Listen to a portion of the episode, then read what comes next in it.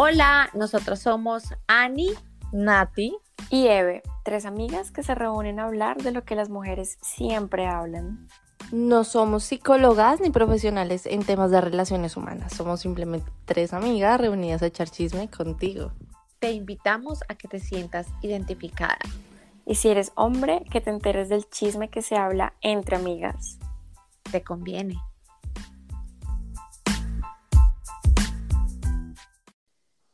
Bienvenidos a nuestro segundo capítulo de Llamada a las 3 en punto. Hoy vamos a hablar de la primera vez de cada vez. ¿Cuáles son esos factores que entran en juego cuando una mujer tiene planes de estar por primera vez con un hombre? Cuando está saliendo, cuando las citas van avanzando, ¿qué entra a jugar cuando nosotros vamos a estar por primera vez con alguien? ¿Ustedes qué piensan?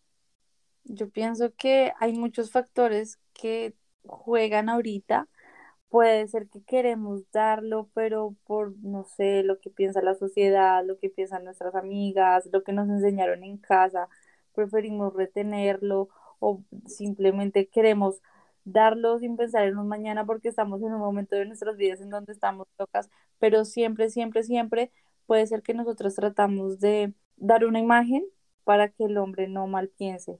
Bueno, yo también eh, opino que eh, son varios factores, pero en entre los principales es que nuestro Johnny, nuestro Johnny que es la vagina, es para muchas mujeres es, es un valor muy grande, entonces darlo para ellas puede ser muy, ¿qué pensará esa persona de mí? ¿Será que lo estoy dando muy fácil? ¿Será que él me tomará en serio? Si yo lo quiero en serio, entonces no, de pronto si lo doy rápido, entonces no me va a tomar en serio, si no lo doy rápido, entonces me va a decir que soy muy difícil, etcétera. Entonces, para muchas personas el Johnny es un, como un valor muy especial para nosotras las mujeres. Es como un tesorito que tenemos que resguardar y que tenemos que cuidar. Y también hay que tener en cuenta qué intenciones tiene uno con este man, porque si le gusta a uno de verdad y uno quiere que la cosa sea en serio y que es una relación seria, pues uno empieza a inventar un montón de excusas para no darlo. Yo sí creo que tenemos total la creencia que entre más lo demoremos, más lo aplacemos, el man va a estar más encarretado. Yo siempre he dicho, se los he contado a ustedes, que yo veo que el hombre es como un león que está cazando, entonces si la presa está muy fácil, como que mm, no, no quiero ir a cazar esa presa, quiero ir por una presa que me ponga como más fuego, me, me rete, me, me, me ponga como me salga de mi zona de confort, eso lo mantiene más entretenido y nosotras tenemos la creencia que entre más se demore como ese cortejo, el más va a estar interesado en nosotras realmente. Yo pienso que los hombres en ese momento, por más que lo quieran tomar a uno en serio, ellos piensan en ese momento con el de abajo, no con el corazón ni con la cabeza. Entonces, por más que nosotras pensemos, porque nosotras siempre vamos a pensar con el corazón, así no lo queramos dar, o porque uno dice, ¿será que me funciona? ¿Será que, ¿Será que me gustará? ¿Será que sí? ¿Será que no?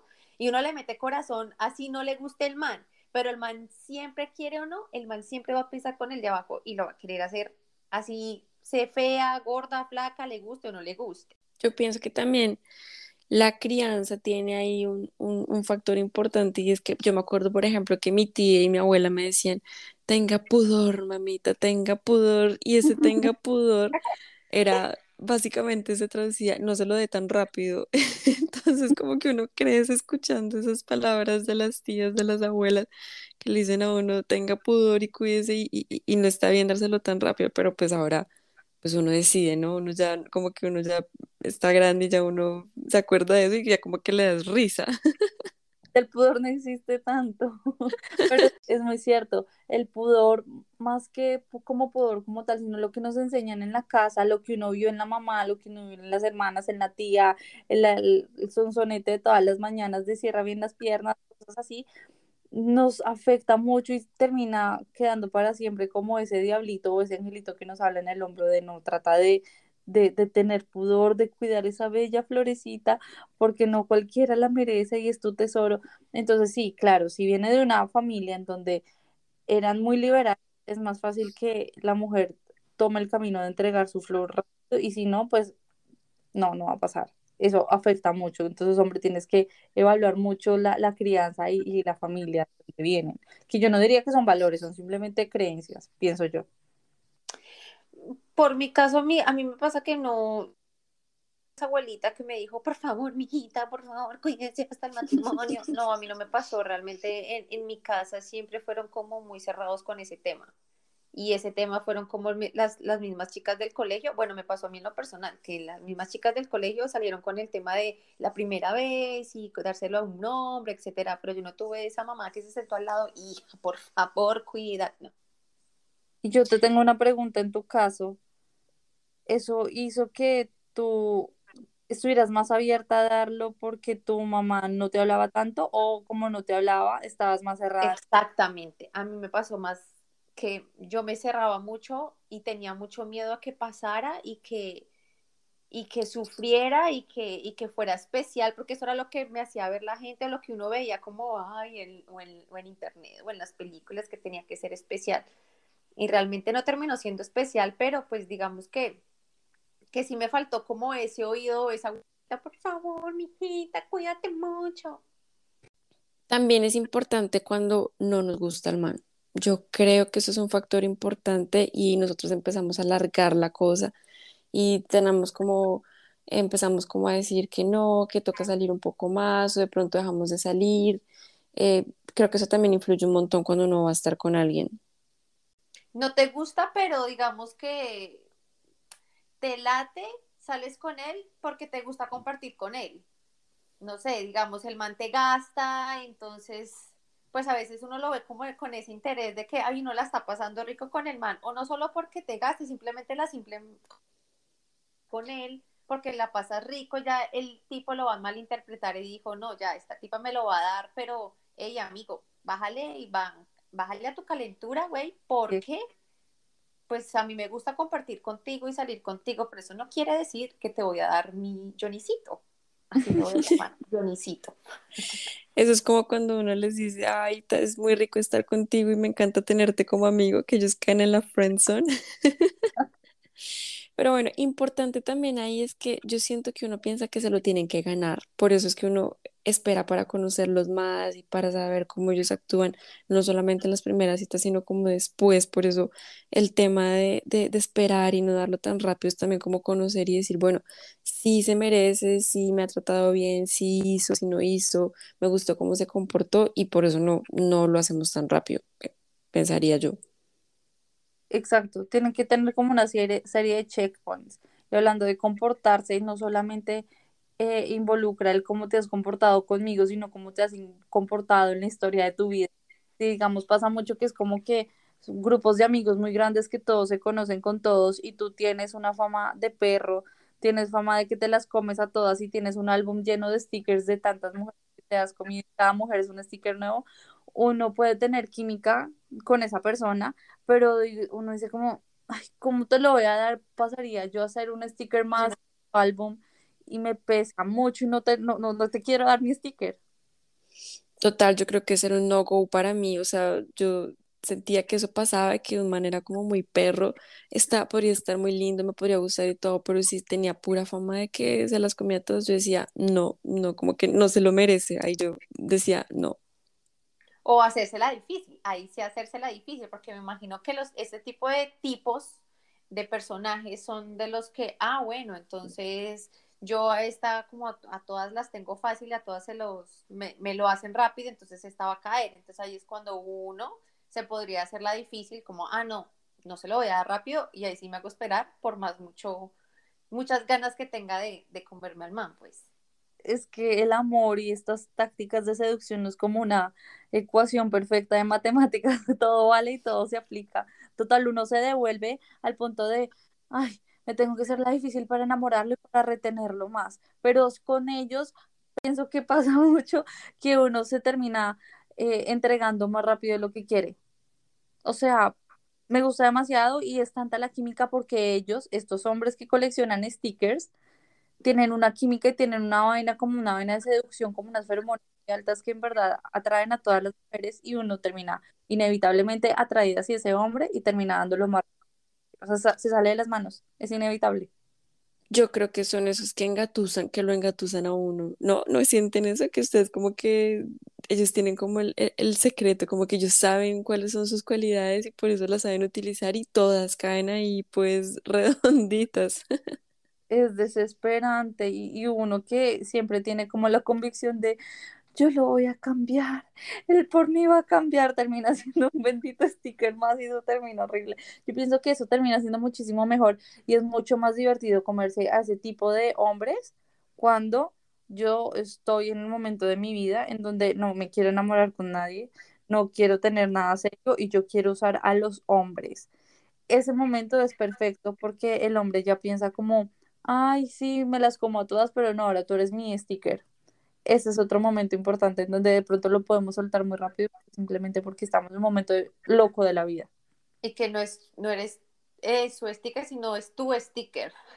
Pero a veces puede pasar que de pronto ese, ese tipo de personas se enamoren de ti y tú como, ok, no, no quiero. Siempre pasa, siempre pasa, es la ley de Murphy, terminan ellos enamorados de uno y uno como, ay, sticker, cálmate. Tú eres mi sticker, no soy tu sticker, ¿ok? Yo pienso que también la etapa en la que uno esté, lo que decías tú, Nati, que si uno está en plan de quiero jugar, no estoy disponible para nadie, pero si quiero como salir y conocer, pues no importa. Si uno está buscando algo serio, ahí ya la cosa se importa. Y si uno ya está como en plan, no sé, en algo muy serio, que ya está casado o algo, pues ahí sí ya es depende de la etapa en la que uno esté. Yo pienso que también las amigas dependen de uno. Yo puedo decir que ustedes dos han retumbado mucho más en mi conciencia que mi mamá. Mi mamá en estas alturas de la vida ya no me evita ningún paso importante en mis relaciones interpersonales, pero sí las amigas, uno las llama antes de salir, le dice como amiga voy a salir y la amiga le dice amiga dale con toda, súper chévere, uno dice ah, depilemos esto que esto va a pasar lo chévere. La señal. Pero si ustedes me dicen, amiga, voy con freno de mano, amigo, cuidado, yo digo como, "Ah, no, me toca apretarme más. Sí, es que yo creo que uno tiene muy, muy en cuenta la opinión de las amigas. Si a mí me llaman y me dicen, Eve, voy a salir, eh, tengo planes con este man, pero no sé, yo empiezo como en a examinar la situación y digo, bueno, ¿cuáles son los factores que entran en juego, que está a favor, que está en contra? Y después de hacer ese análisis tan riguroso, decidimos si es bueno darlo o no. Uno la, uno la piensa, uno la calcula de verdad. Pero nosotros ana- analizamos como mucho la situación, como en un cuadernito de, ok, como dice Eve, como, ok, si lo vas a hacer, ¿por qué? ¿Cómo? ¿Cuándo? ¿Qué, qué factores habría al futuro? Se- ¿Sería de verdad? ¿Sería en serio? O sea, como que uno alarga mucho la cosa pensando, mucha matemática, por decirlo así. En cambio, ellos sí, Sí, ellos son animales salvajes que piensan con la de abajo, como tú dijiste. Para nosotras sí hay como todo un ritual porque nosotras sí nos sentimos definitivamente juzgadas. Y ahora pensando si nos sentimos juzgadas y queremos evitar este mo- momento, pero lo queremos dar, pero, o sea, queremos que pase, pero queremos evitarlo. ¿Ustedes qué técnicas conocen para evitar darlo? Digamos, yo pienso que la que siempre funciona la vieja confiable es la ropa interior fea. O sea, a mí me un montón tener unas tangas, no sé, de, encaje rotas. Yo digo, no, o sea, yo me las pongo conscientemente antes de salir para decirme, Natalie, tú no puedes mostrar esas tangas rotas, entonces no te puedes empelotar, entonces te las pones para evitar darlo. Yo, para mí, no-go es tener las uñas de los pies sin arreglar. O sea, yo prefiero hacer, no sé, tener las piernas peludas, no estar depilada, tener las uñas de los pies sin arreglar. Para mí eso es como, no, yo no puedo. Qué pena, qué pena. Yo nunca pensé en eso, la verdad, lo de las uñas, pero pues de pronto es porque a Eve le gusta tener las uñas muy, muy siempre arregladas y Eve es como muy perfecta, como muy princesa. Es Yo lo diría posible. más que todo como más en lo higiénico, como, no sé, estoy en mis días, entonces pues obviamente, baby, perdón, I'm so sorry, baby, días, así que no puedo, será para la próxima ocasión, gracias. Yo pienso que las dos cosas valen y no valen porque valen para nosotras, pero para ellos, yo creo que los hombres ni siquiera se fijan en las uñas feas y muchos pueden salir con tienes el periodo, no me importa, yo, yo, yo le hago, o sea, no nada, que la hacen como sea. ¿No les ha pasado que, que uno está con el novio, por ejemplo, y, y se pone, no sé, una lencería bonita y ni siquiera se dan cuenta? Yo creo que ellos tampoco se dan cuenta de las tangas rotas de, de Nati, que, que esa era la excusa que yo usaba antes. Yo creo que tampoco se hubieran dado cuenta. Entonces, a veces esos factores son importantes para nosotros, pero no para uno. Lo que sí es importante es nunca hacer planes a solas. Si uno de verdad quiere alargar la cosa y quiere como conocerlo más y quiere eh, como darle más tiempo, yo pienso que ese plan, vamos a ver una película en mi casa, vamos a cocinar, no, hay que darle skip. sí. Eso era lo típico. Sí, es lógica, es totalmente lógica. Si yo no te lo quiero dar, no puedo por simple sentido común hacer un, en un lugar, o sea, verme contigo en un lugar donde perfectamente puede pasar. Entonces el plan de ven y vemos Netflix es como olvídate, ese vemos Netflix, él nos está diciendo, ven, te quiero comer. Eso tenía, me acuerdo que hace unos, unos años yo escuchaba el término de peliculiar, porque era, no era película, pero era peliculiar y uno ya sabía que ven a ver una película, era peliculiar. O cuando llegan y te dicen, ven, te invito a comer, yo te cocino, ven, te cocino que la cena vas a hacer tú, literalmente te voy a cocinar. Es Literal. Con la comida y la ensalada, pero te voy a comer. Esa es otra cosa que uno dice como, no, o sea, tengo que bajarle, no puedo ir, o sea, no, toca, no se puede aceptar, toca hacer otra cosa. Pero ¿y si lo invitan a uno a rumbear y el trago hace que se desinhiba a alguien? Eso también entra, entra en juego, porque una cosa es que, bueno, no vamos a ir a la casa a ver películas, pero vamos a rumbear. Y el trago, hay, hay gente que, pues, le quita todo el pudor que le enseñaron a tener. de cuidar al Johnny. El trago es terrible, es un alma, un arma, un alma, un arma de doble filo, porque es que el trago lo pone uno más contento porque quita la pena, uno habla más, se expresa mejor, eh, los planes sociales son de rumba, entonces sale con un grupo de amigos grandes, pero si uno ya está muy borracha, pues termina llegando como ahí, vamos a la casa y uno va a la casa del man y se borró todos los pasos anteriores. todo el trabajo que ya se hizo. El trago, yo pienso que si uno está conscientemente diciendo no se lo puedo dar, no puede tomar tanto. La otra cosa es cuando uno te, va de rumba, por ejemplo, es la ropa. Entonces, si estoy tomada y tengo un vestido, que es fácil acceso, ya perdiste todo. Toca tener muchísimo más cuidado con eso también. Pero eso ya depende de uno, o sea, pues obviamente si uno quiere que en la rumba pase, pues obviamente uno se viste así. Si uno no quiere, pues ahí sí uno se viste la más antorrona posible, por más que se emborrache. Y ahí es cuando uno se pone el pantalón apretado y dice que está en sus días y que tiene la tanga rota y que tiene las uñas largas. Lo que pasa es que a veces ese pantalón apretado es el que te hace ver las piernas y la cola más lindo, entonces no hay forma de evitar, no hay forma de evitar ese pantalón. Tocó o tocó.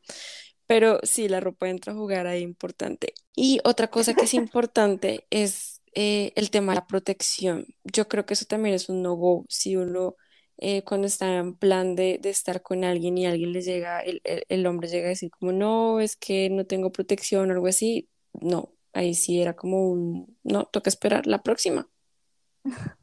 es barrera final, ¿no?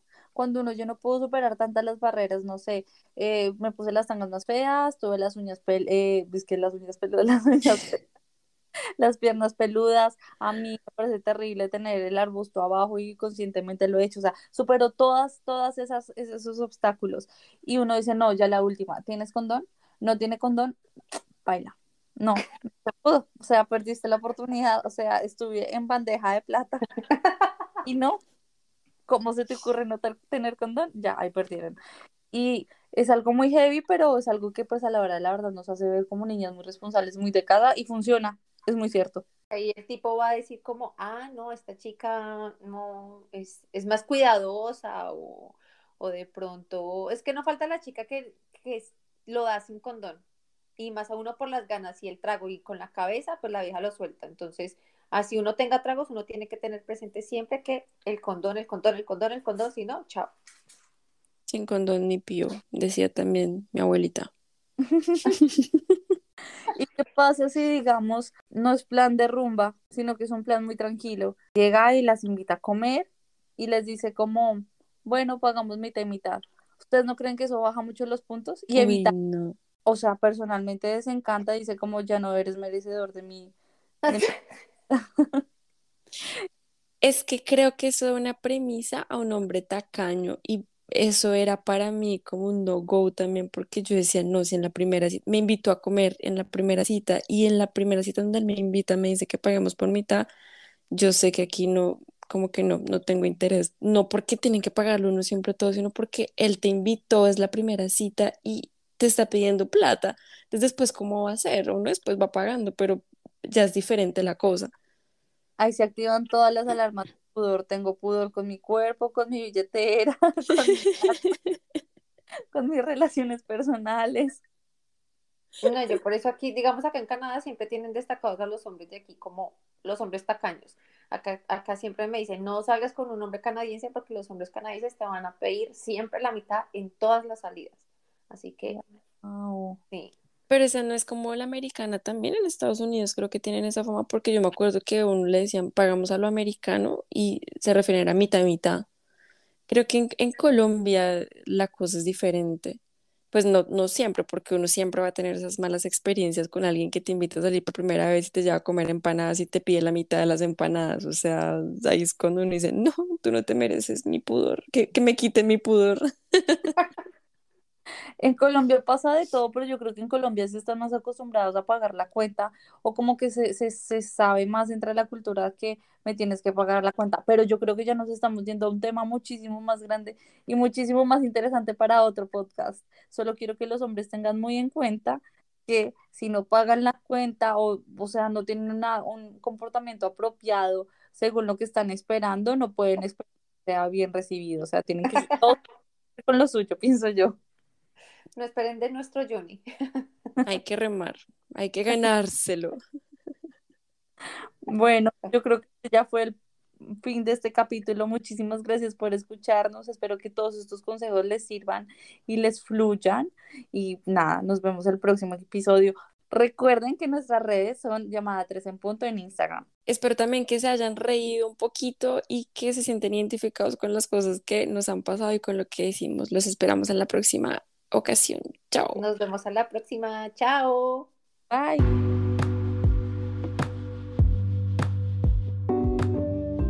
Síguenos en Instagram, arroba llamada 3 en punto.